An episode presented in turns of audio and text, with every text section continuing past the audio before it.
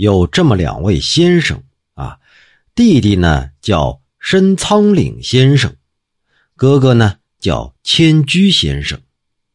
这哥哥千居先生性情温和，而弟弟仓岭先生呢性格豪爽。可这两个人呢，为人处事那都是表里如一，从来不藏着掖着，也不是表面一套背后一套的人。这乡里乡亲的有一个媳妇儿，因为受婆婆的虐待，实在过不下去，上吊自杀了。这弟弟仓岭先生认为，这婆媳两家啊都是官宦人家，于是就劝那媳妇的父兄不要去告官了，说这天夜里。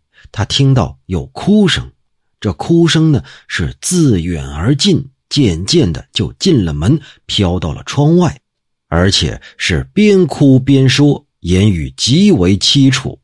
大概的意思是埋怨这弟弟仓岭先生劝说媳妇儿的父兄不要告官这件事儿。可这仓岭先生却怒斥说。婆婆虐待媳妇儿致死，法律中并没有规定要抵命的条文呢。即使是告了，也未必能让你满意。况且一旦告官，就必须要验尸，验尸就要开棺。你这尸身暴露于外，岂不是更加辱没了两家的名声吗？这鬼呀，仍然是啼哭不已。先生继续说。君臣之间没有诉讼，父子之间更是没有官司。这乡里乡亲的也都同情你死的冤枉，都说你婆婆凶残，哎，这也就可以了。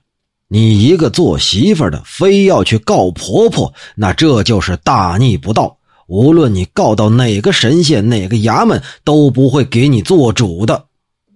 那鬼听到这儿啊，悄无声息的离去了。兄长千居先生就说：“哎，仓岭这些话呀，说给天下当媳妇的听，哎，未尝不可；可要是说给天下做婆婆的听，嘿，那就不行喽。”我父亲姚安公听了这个故事，就说：“仓岭的话呢，是教子女们尽孝；而迁居的话，是教父辈们。”要慈爱呀。